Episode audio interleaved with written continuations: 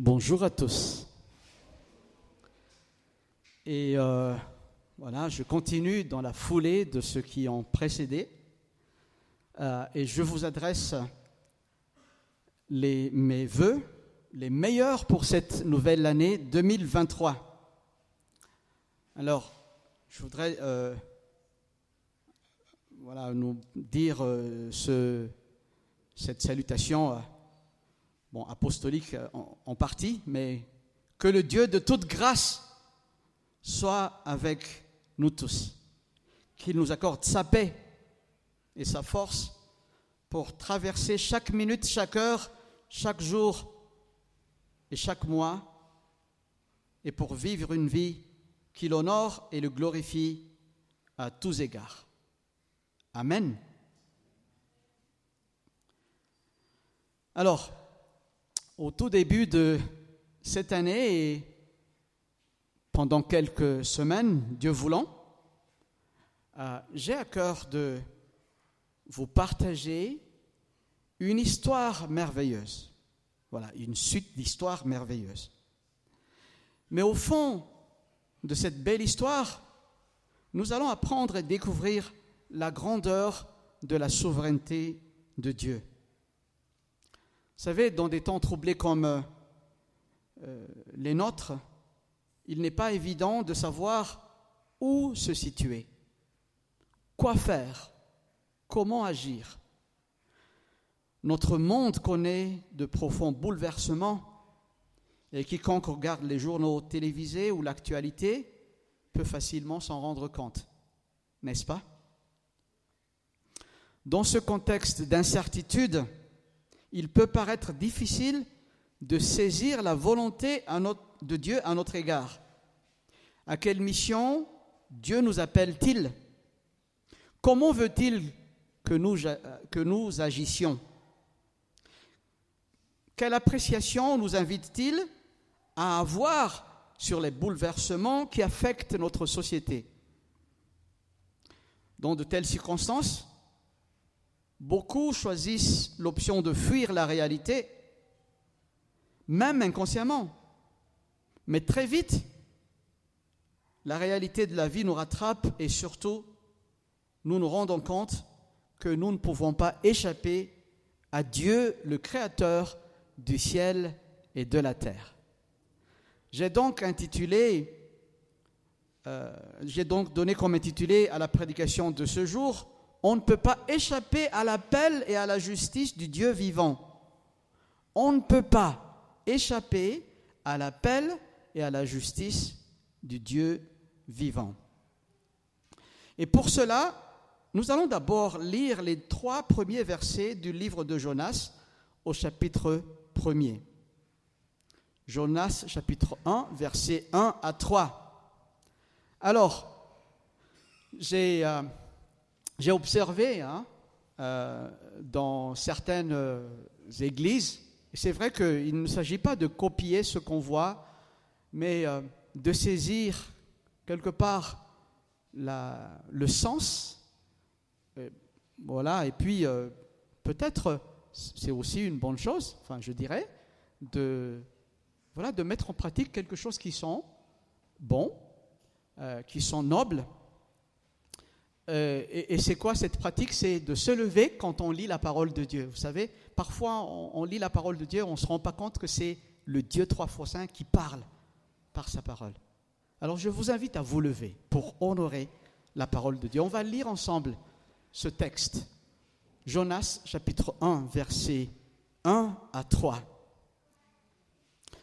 Peut-être que c'est difficile pour vous de lire sur, euh, sur euh, l'écran, mais vous pouvez suivre, mais on va voilà, nous, placer devant cette parole vivante et efficace de l'Éternel. Au nom de Jésus. La parole de l'Éternel fut adressée à Jonas, fils d'Amitai, en ces mots. Lève-toi, va à Ninive, la grande ville, et crie contre elle, car sa méchanceté est montée jusqu'à moi. Alors Jonas se leva pour s'enfuir à Tarsis, loin de la face de l'Éternel il descendit à Jaffa et trouva un navire qui allait à Tarsis.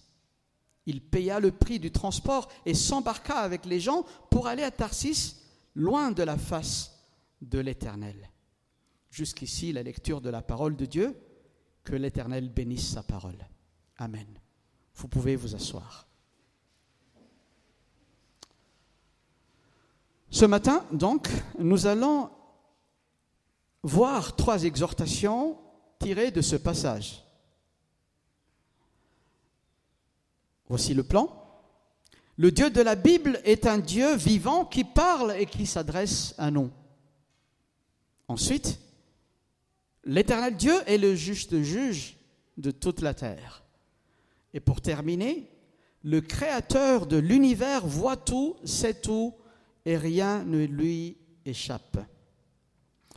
Sans tarder, abordons tout de suite le premier point.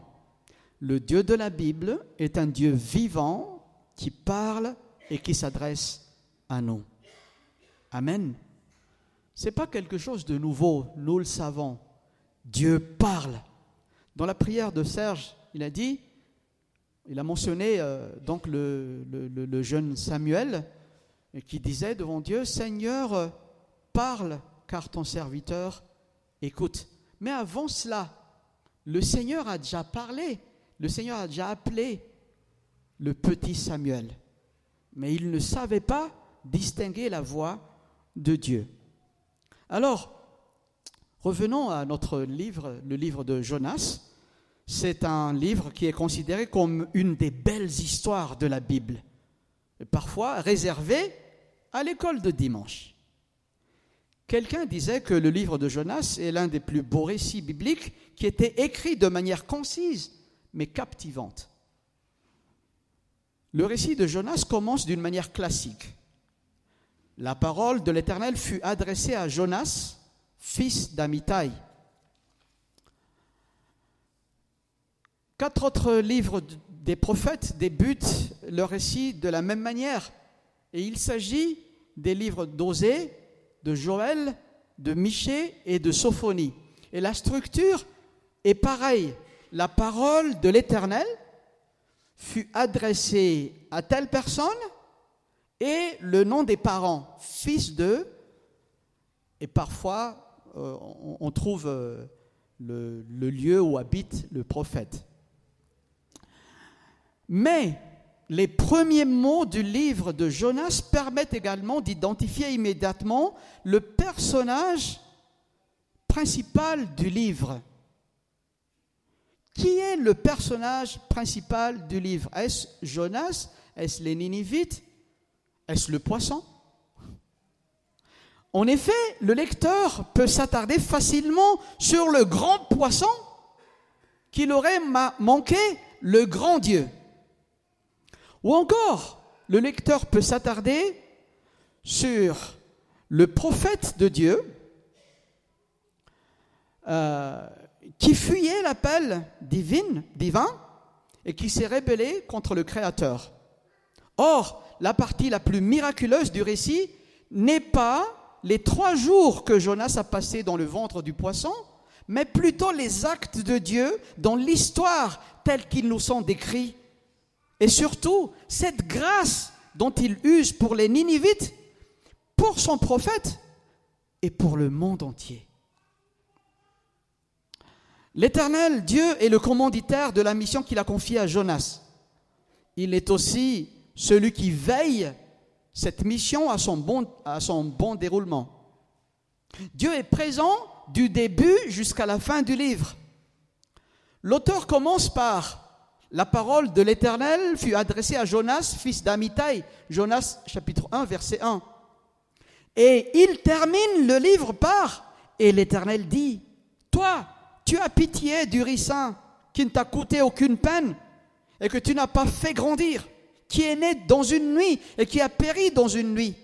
Et moi, je n'aurais pas pitié de Ninive, la grande ville dans laquelle se trouvent plus de 120 000 êtres humains qui ne savent pas distinguer leur droite de leur gauche et des bêtes en grand nombre. Jonas chapitre 4, verset 10. Alors, ici nous entrons dans un point très intéressant. L'Éternel s'adresse à une personne précise, bien identifié. Jonas, fils d'Amitai. Et c'est peut-être peu dans le livre de Jonas, mais cela suffit pour situer le prophète aux yeux des Israélites. En effet, l'Ancien Testament mentionne une seule fois ce prophète en dehors du livre de Jonas. Et ça se trouve dans 2 Rois, chapitre 14, verset 25. Lisons ensemble 2 Rois 14, 25. Il, c'est-à-dire le roi Jéroboam II, rebâtit la frontière d'Israël depuis l'entrée de Hamath jusqu'à la mer de la Araba, selon la parole que l'Éternel, le Dieu d'Israël, avait prononcée par l'intermédiaire de son serviteur, le prophète Jonas, fils d'Amitai, de Gath et Fer. Alors, c'est une confirmation de, ce prophète de Dieu. Comment est-ce qu'on reconnaît un prophète? Comment est-ce qu'on reconnaît un prophète de Dieu qui vient de Dieu? C'est que la parole de Dieu s'accomplit, n'est-ce pas? Et que cette personne apporte le message qui vient de l'Éternel. Et donc, Jonas a apporté le message au peuple israélite que cette, euh, euh, comment on appelle, euh, cette frontière entre Israël et l'entrée de Hamath jusqu'à la mer de la Araba soit rétablie. Le prophète avait annoncé cela et ça s'est passé dans l'histoire. Cher ami, le Dieu de la Bible est un Dieu vivant. Il voit, il agit, il parle. Il s'est adressé à Jonas, fils d'Amitai. L'Éternel connaît parfaitement la, personne qu'il appelle. Le Dieu de la Bible sait tout de nous. Il nous appelle par notre nom, comme il l'a fait à Samuel, on l'a dit tout à l'heure, 1 Samuel chapitre 3 verset 4. Il sait exactement où nous habitons. Et si nous lisons Apocalypse chapitre 2 verset 13, la première partie, nous trouvons, je sais bien où tu habites. Il sait bien où nous habitons. Et même les cheveux de notre tête, il en connaît le nombre, même si nous n'en avons pas beaucoup comme Gide euh, et moi. Écoutons comment le psalmiste euh, le dit dans le psaume 139, verset 1 à 6. Psaume 139, verset 1 à 6. Éternel, tu me sondes et tu me connais. Tu sais quand je m'assieds et quand je me lève. Tu comprends de loin ma pensée. Tu sais quand je marche et quand je me couche. Et tu pénètres toutes mes voies. Car la parole n'est pas sur ma langue, que déjà éternelle, tu la connais entièrement. Tu m'entoures par derrière et par devant. Tu mets ta main sur moi, une telle science est merveilleuse pour moi, est trop merveilleuse pour moi, trop élevée pour que je puisse la saisir. Et quand Dieu s'adresse à nous, chers amis, il ne se trompe ni de personne, ni d'adresse. Ce matin, l'Éternel Dieu s'adresse à toi. Il t'envoie sa parole. Il sait tout de toi, ce que tu as fait dans le passé ce que tu es en train de vivre maintenant et ce que tu vas encore vivre demain et pour la suite de ta vie. Voici ce que la parole de Dieu dit à ton propos, à notre propos. Dieu observe la conduite de l'homme et il a les regards sur tous ses faits et gestes. Job chapitre 34, verset 21. Et dans d'autres versions, nous pouvons lire, Dieu, il connaît le nombre de nos pas vous connaissez un appareil qui s'appelle un, podomètre? Qu'est-ce qui connaît le podomètre? Ça sert à quoi les podomètres? Ça sert à compter les pas? Ah ben, le Seigneur Dieu, il est le meilleur podomètre. Et avec lui, il n'y a pas de risque de, panne de pile ou de batterie. Il connaît nos pas, faits et gestes. Et il continue quand il dit, car il n'y a pas de distinction, tous sont péchés et sont privés de la gloire de Dieu. Romains chapitre 3, verset 23. Alors, dans cette assemblée, c'est vrai qu'on se connaît presque tous, mais c'est toujours important de rappeler, peut-être ne serait-ce que pour une seule personne, si tu n'as pas encore fait la paix avec Dieu, alors il t'invite ce matin à reconnaître que tu es pécheur, tu as besoin de sauveur, et il t'invite à venir à Jésus maintenant même pour recevoir le pardon de tes péchés et confesser en Jésus-Christ le Seigneur et le Sauveur personnel de ta vie. Aujourd'hui, si tu entends sa voix, n'endurcis pas ton cœur. Et toi, si tu as déjà répondu à l'appel de Dieu au salut, tu as déjà reçu le pardon de tes péchés en Jésus-Christ, Dieu t'appelle aussi. Dieu s'adresse à toi aussi. Il t'appelle comme il l'a fait pour Jonas. Peut-être que tu n'es pas appelé à être un prophète comme lui, mais Dieu t'appelle à son service. Comme Jonas, Dieu veut te confier une mission particulière. Peut-être que Dieu t'appelle-t-il à une tâche quelconque dans l'Église, à la prédication de sa parole, au service de la louange, de la prière, à entrer dans le ministère, il y a plusieurs ministères, à prendre une responsabilité quelconque dans l'Église. Ce sont des ministères plutôt visibles, si on veut dire. Et peut-être que le, Seigneur t'appelle à une obéissance particulière.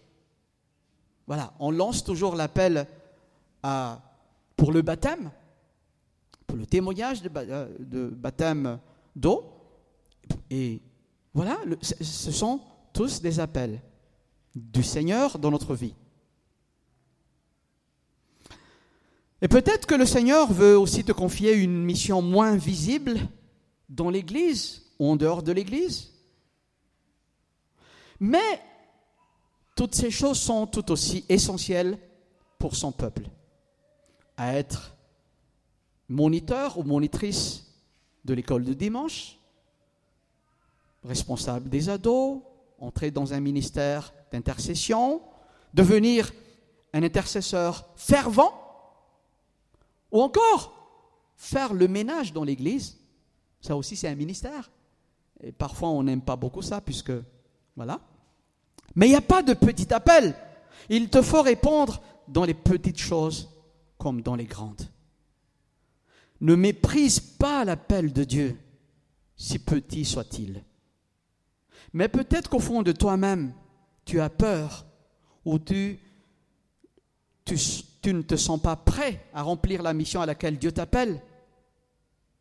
Mon ami, en réalité, nous ne sommes jamais vraiment prêts.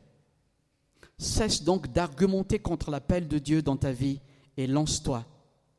Peut-être que tu te sens trop faible, trop indigne pour réaliser la mission que Dieu t'a confiée, mais c'est normal. La parole de Dieu t'invite à faire confiance en Dieu. Il te donnera la force nécessaire pour accomplir ce pourquoi il t'envoie. Souviens-toi de la parole de l'apôtre Paul qui dit, Quand je suis faible, c'est alors que je suis fort. 2 Corinthiens chapitre 12, verset 10.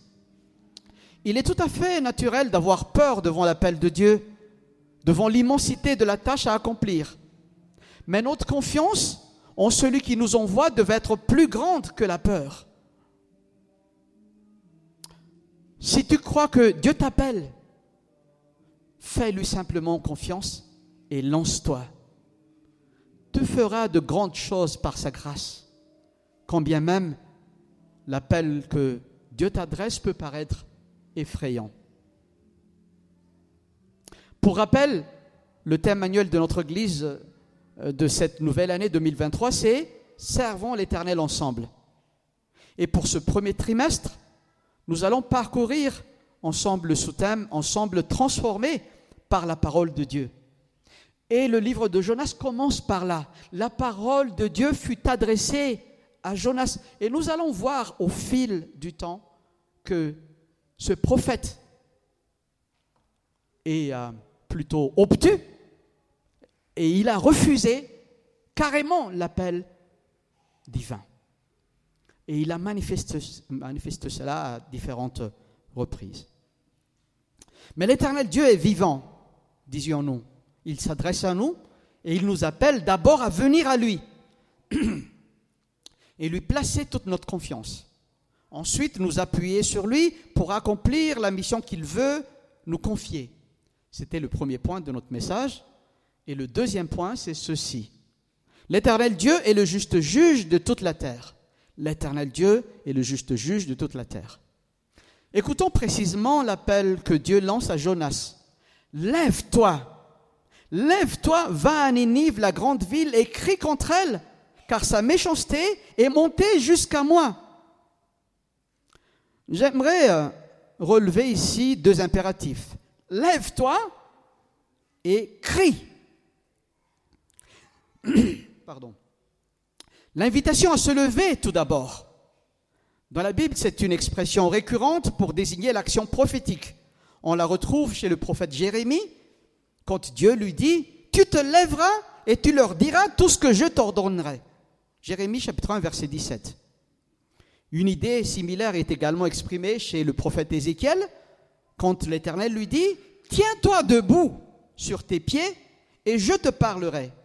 Ézéchiel chapitre 2 verset 1. L'appel de Néhémie aux habitants de Jérusalem pour reconstruire la muraille est similaire. Levons-nous et mettons-nous au travail. Néhémie chapitre 3 verset 18. Dieu appelle ses serviteurs pour se lever et accomplir sa volonté. J'ai presque envie de, nous, de, nous, demander de, participer euh, activement dans cette prédication. Est-ce qu'on peut faire un, geste de se lever? Lève-toi Est-ce qu'on peut se lever?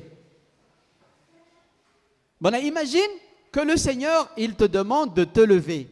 Et donc j'ai vu quelques personnes qui ont hésité. Je me lève, je ne me lève pas. Vous pouvez vous asseoir.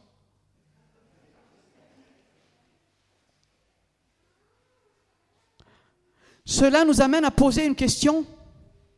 Osons-nous nous lever, sortir de notre zone de confort, prendre des risques pour répondre à l'appel de Dieu?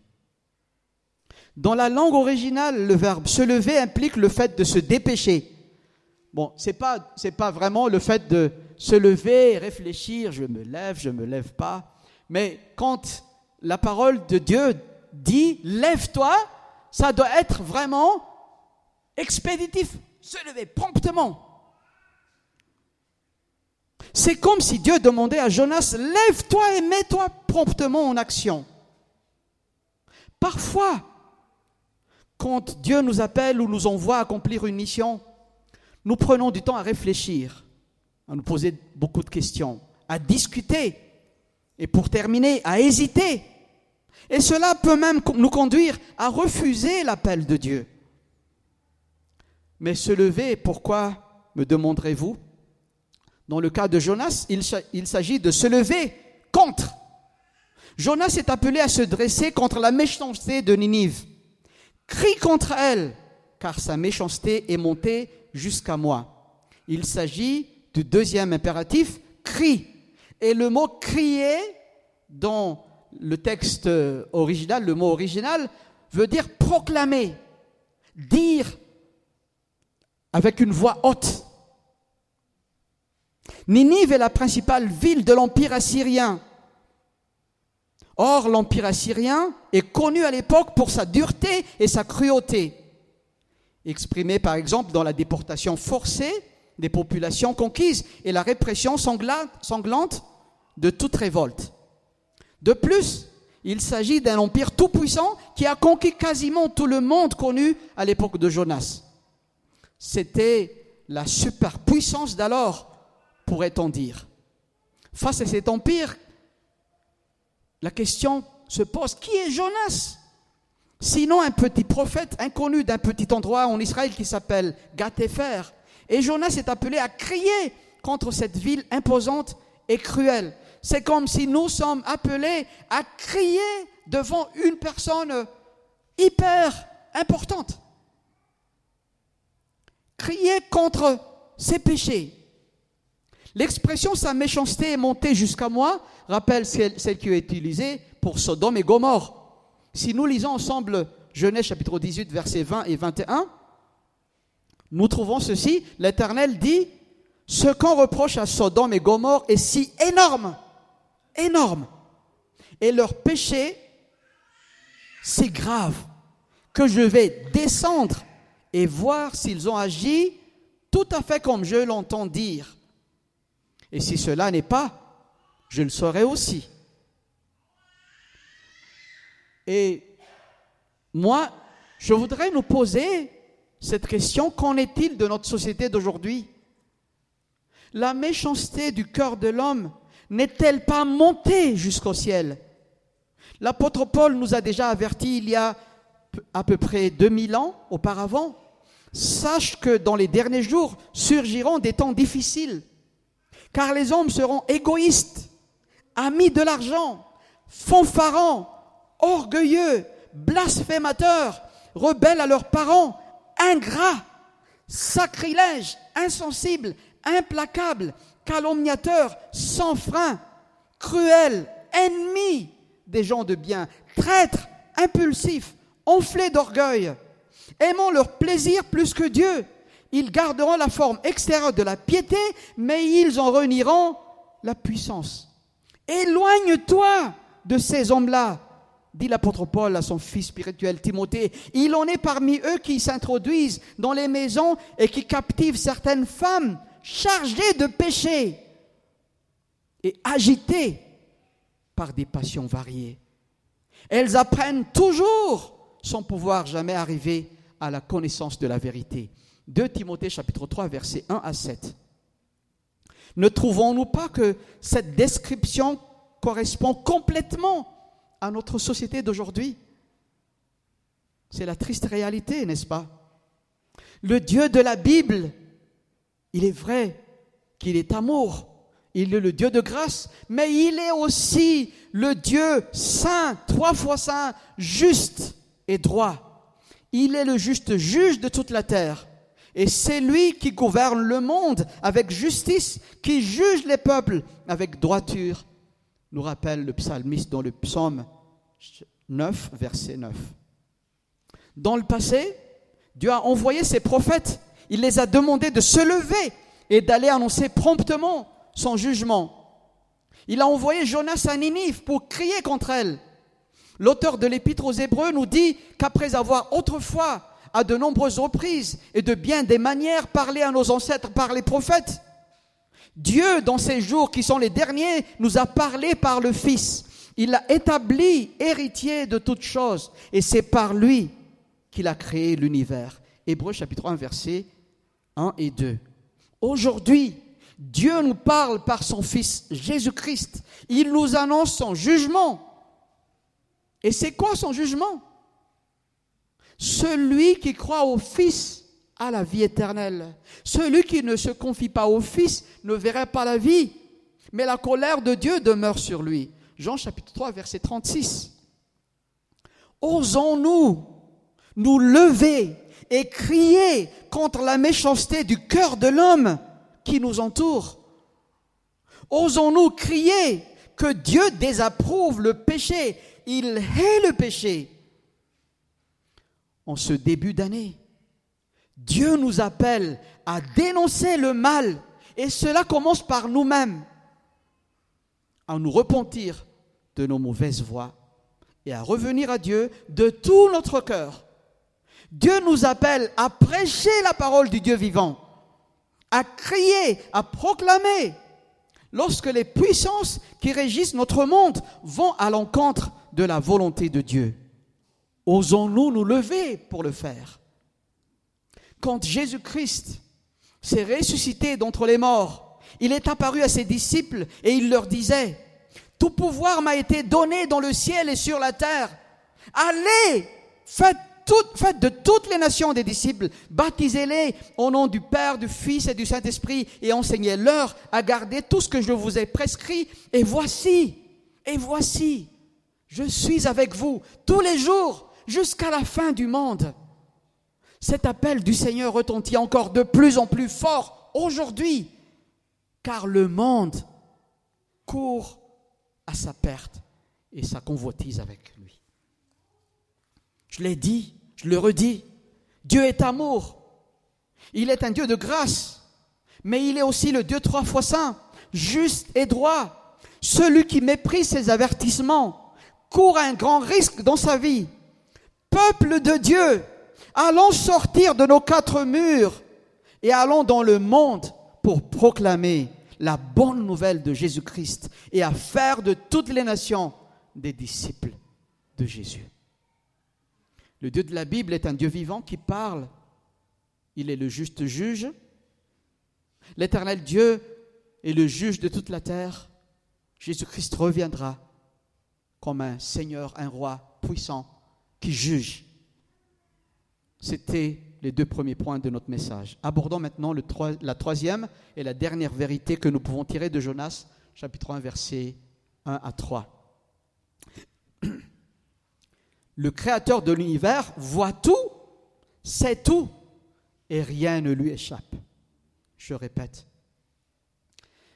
Le Créateur de l'univers voit tout, sait tout, et rien ne lui échappe. Relisons Jonas chapitre 1, verset 3. Alors, Jonas se leva pour s'enfuir à Tarsis, loin de la face de l'Éternel. Il descendit à Jaffa et trouva un navire qui allait à Tarsis. Il paya le prix du transport et s'embarqua avec les gens pour aller à Tarsis, loin de la face de l'Éternel. Face à l'appel de Dieu, effectivement, Jonas, il se leva promptement, très vite, il se leva. Mais il allait dans la direction opposée à celle que Dieu lui a indiquée. Si nous voyons donc euh, sur la carte, Jaffa se trouve ici en Israël et Jonas est envoyé à Ninive, à peu près à 1000 kilomètres à l'est d'Israël. Mais Jonas, vous savez, euh, c'est facile de se lever, comme, on l'a fait tout à l'heure. Lève-toi. Qu'est-ce que nous avons fait? On se lève. Peut-être on hésite, mais on se lève. Mais on se lève. On peut faire encore d'autres choses quand on se lève. Aller dans la direction que Dieu nous montre ou aller dans la direction opposée. Jonas, il il a choisi la deuxième option. Il est allé à l'ouest. C'est vraiment le cas de le dire. Il est allé à l'ouest. Où ça? À peu près dans la direction de l'Espagne. Il est allé à Tarsis, qui se trouve à 3800 kilomètres de Jaffa. En une phrase, tout est dit. Jonas se leva pour s'enfuir à Tarsis, loin de la face de l'Éternel. Fuir loin de la face de l'Éternel. Mais quelle folie Cela ne nous rappelle euh, pas quelqu'un au tout début de la création? Quand Adam et Ève ont mangé le fruit de l'arbre défendu, les yeux de tous deux s'ouvrirent, ils prirent conscience du fait qu'ils étaient nus, ils se firent des ceintures avec des feuilles de figuier cousues ensemble. Alors, ils entendirent la voix de l'Éternel, Dieu qui parcourait le jardin avec la brise du soir. L'homme et sa femme allèrent se cacher devant l'Éternel, Dieu, parmi les arbres du jardin. Adam et Ève ont joué à cache-cache à Dieu. Mais quelle folie Dieu qui voit tout. Voilà, c'est comme, euh, voilà, quand on était petit, on jouait à cache-cache, hein, comme ça, et puis euh, on se mettait derrière le rideau, voilà, et puis les pieds étaient euh, là. Et puis, à un moment donné, c'est l'enfant qui dit Je ne suis pas là. C'était un peu ce que Adam et Ève ont fait. Alors l'éternel Dieu appela l'homme et lui, dit Où es-tu? Et cette, cette, ce passage a été prêché une fois par notre frère Job, mais d'une autre manière. Mais cette question que Dieu adresse à toute l'humanité, où es-tu? Ne veut pas dire où es-tu géographiquement? Je ne sais pas où, tu te trouves. Ah, tu m'as. Euh, enfin, euh, tu t'es échappé de moi, je t'ai perdu de vue. Non. Où es-tu par rapport à moi? Où est notre relation? La relation entre Dieu et l'homme a été brisée. L'homme est allé dans la direction opposée que Dieu veut qu'il aille. Dieu veut que l'homme aille dans, une direction de bonheur, de joie, de paix. Et l'homme, il a choisi le chemin de l'indépendance. Il voulait être indépendant de Dieu. Et Dieu lui pose la question, où es-tu? Et c'était quoi la question, la, réponse d'Adam? Il répondit, il répondit quoi? J'ai entendu ta voix voyez, on entend encore la voix de Dieu. J'ai entendu ta voix dans le jardin et j'ai eu peur. Et c'est ça exactement l'image du péché. On entend la voix de Dieu, mais cette voix nous effraie. Au lieu de nous apporter la paix, au lieu de nous apporter l'assurance puisque la voix de Dieu, c'est une voix qui apporte l'assurance, la sécurité. Cette voix devient une voix qui nous effraie. Et après cela, qu'est-ce qui se passe? Parce que j'ai eu, peur, parce que je, suis nu et je me suis caché. C'est pourquoi l'homme choisit de se cacher vis-à-vis -vis de Dieu. Cher ami, le créateur de l'univers, il voit tout, il sait tout et rien ne lui échappe. Écoutons encore une fois comment le psalmiste le dit dans Psaume 139, versets 7 à 12. Je continue dans cet élan quand il dit, Où irai-je loin de ton esprit et où fuirai-je loin de ta face? Si je monte aux cieux, tu y es. Si je me couche au séjour des morts, t'y voilà. Si je prends les ailes de l'aurore et que j'aille demeurer au-delà de la mer, là aussi ta main me conduira et ta droite me saisira.